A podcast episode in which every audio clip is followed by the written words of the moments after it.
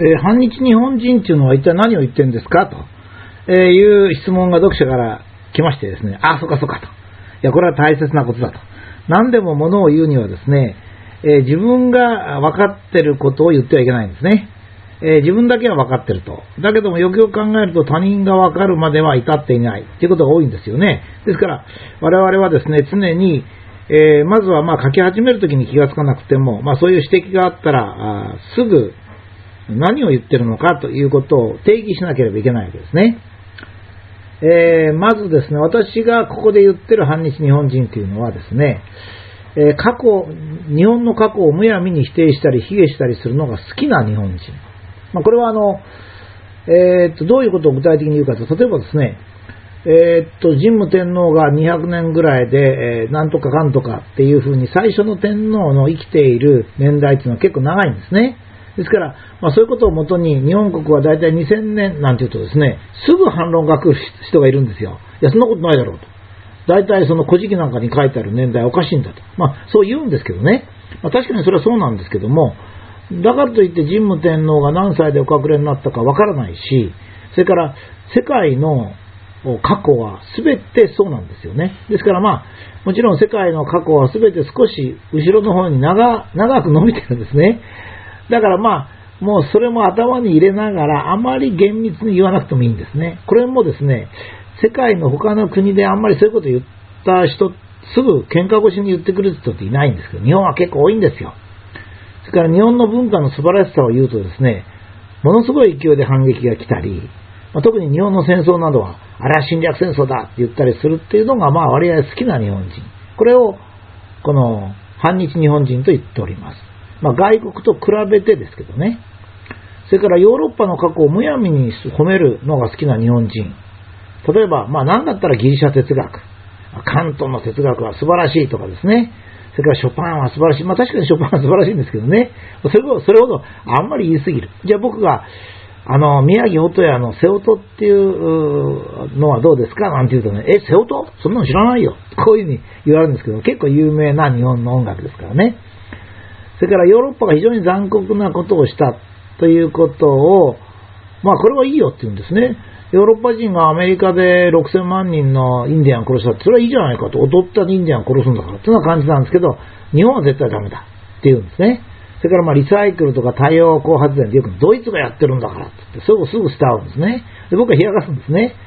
えドイツはあの交渉売春宿っていうのがありますが、ドイツにも、あ日本にも交渉売春宿を作りましょうかって言った。嫌だって言うんですよ。だけどドイツにありますよって嫌だって。こう言うんですね。これが反日日本人な僕にはそれ。まあこれが第一ですね。第二には、日本のこととなると悪い方の記録記録を信用する日本人がいるんですね。例えば、日本にもいろんな記録があるんですね。まあ、例えば、太平洋戦争を始めた東郷秀樹が、立派な東郷秀樹像と、まあ、それから、ちょっと気弱なって言いますか、そういう東郷秀樹、東条秀樹像とあるんです。東条秀樹ですね。えー、悪い方を取るという、そういうことをやる人がいるんですね。それから、えー、っと、まあ、外国でですね、えー、っと、中国が、例えば、えー、30万人、えー、44万人かな、どっか山の方で虐殺をしました。日本人は5万人なんです。ちょっと気に入らないんですね。日本が30万で、日本人が殺したのが30万で、中国人は5万人じゃないの？って、こういうふうにですね、常に日本のこととなると悪い方の記録を信用する人がいるんですね。こういう人はヨーロッパのこととなると良い方を信用するようになるんですね。まあ、こういった方向性を持って、まあ、自虐趣味というんでしょうかね。まあ、そういう人たち。まあ、さらには、まあ、これが一番、まあ、まともな言い方なんでしょうけども、日本が悪いという結論になるときは、具体的な行為も原因も全て日本に求めるという日本人ですね。ま、これの典型的なものが原爆投下とその謝罪ですね。えー、原爆投下された人に対して過ちは二度と繰り返しませんという主語のない、えー、火を日本人が立てました。アメリカ人はまだ原爆を投下していることを過ちと認めておりません。ということは、過ちを二度と繰り返しませんという謝罪の文章を書いたのは実は日本人なんです。日本人は原爆を投下していません。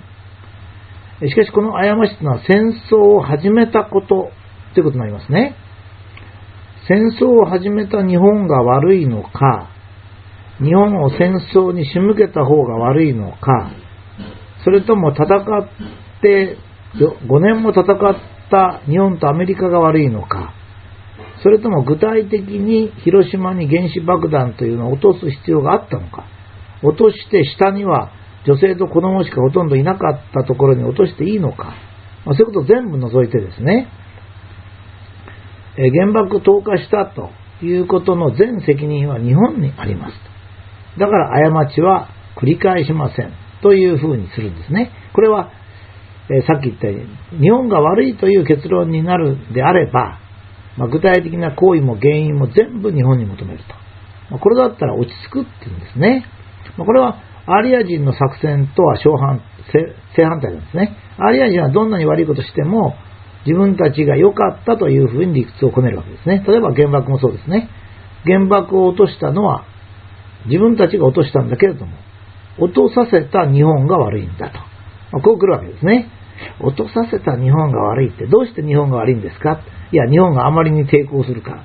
いや、日本が抵抗するっつっても、戦争ですから抵抗せざるを得ないじゃないですか、まあいろいろありますね。えー、子供を刺し殺すと。なんで子供を刺し殺した？うるさく泣き叫ぶからだと。まあ、こういう正当化の理屈ってのはいくらでもつくんですけどね。まあ、これを反日日本人の場合は、まあ、どんなことでも日本が悪いという結論になるときには具体的な行為も原因も全て日本に求めると。こういう場合ですね。これ南京事件もそうなんですけども、まあ、南京事件で、あそこら辺で死亡した人はその当時、まあ、軍人も入れると10万人ぐらいいたかもしれませんね。5万人ぐらいだったかもしれません。えー、しかし、その殺された人のほとんどはですね、戦争、まあ、戦時中の国際法にのっとって殺されてるわけですね。例えば、正規な戦争で殺された中国人。これはしょうがないですね。それから軍隊でない、軍隊、軍人なのにメイン兵といって、民間の服を着てて、殺された人。これはまあ別に構いませんね。虐殺でも何でもないです。それから米員兵がいるので、その横にいた民間人。これは殺されて仕方ないんですね。だって、米員兵は銃を持ってますから。だから、その銃が持ってなければ撃つなんてことしてたら間に合いませんからね。まあ、撃ってしまう。それから、え、日本が1週間か10日かけて、え、上海から南京に上がっていきます。そうしますと南京の人たちというのは基本的には逃げたんですね。この戦場をどこに設定するかっていうのは双方の決定なんですね、軍隊の。例えば関ヶ原の戦い。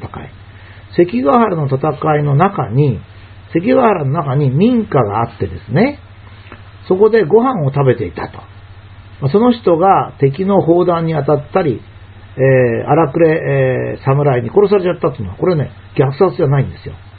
あの、関ヶ原が戦い場になるとなったら、そこからですね、一応皆さんは退避しなきゃいけない。これは、あの、約束事なんですね。例えばヨーロッパですと、ワーテルローの戦いとかありますけどね。まあ、大体平原だとか、お城が選ばれるんですよ。日本でもそういうことあるんですね。お城で戦いが始まるとき、お城の中にある女子供は関係ないときには、軍隊同士で話し合って、今から裏門からえー、っと、戦いに関係ない人を出すから、手を出さないでくれって言ったら、一応基本的にはそのまま出すんですね。まあ、そういう、稀にそういうことがこじれる時があるんですけど、普通はそうなんですね。ですから、南京事件の場合も、南京城の中に20万人の一般人がいたんですよ。一般人がいるところに立てこもった場合ですね。日本が警告出してるんですね。一般人がいるところに立てこもると、これから攻めると、大砲の弾とかなんとかが一般人に当たるから、一般人を逃がせとこう言うんですけども、それでも城壁を閉ざして逃がさない場合、この場合は戦死なんです。その中にいる一般人も戦死してしまいます。で、この場合、その一般人が、この、戦いが始まってから逃げることは難しいんですね。どうして難しいかと言いますと、えー、投降する、兵士が投降するときは、えー、指揮官の命令に従って指揮官と共に兵器を携えて、白旗を掲げて投降しなきゃいけない。これ規則なんですね。ところが民間人は指揮官がいないんですよ。それから武器を持ってないんですね。場合によっては白旗も掲げられないんですよ。そうしますとね、相手は撃つしかないんですよ。まあだから、そういうことをですね、ちゃんと考えて、日本に不利なことだけを言うと。南京事件でしたらね。まあ、それが反日日本人と私が言ってるものであります。えー私は困っています。反日日本人に。それどうしかっていうと、これから日本列島に生まれてくる子供にやっぱり申し訳ないですね。間違った歴史を教え、日本が損をして、これから衰退していくっていうのは、あやっぱ申し訳ないし。第一、やっぱり私は日本人ですから、ややそういう人には不愉快であり。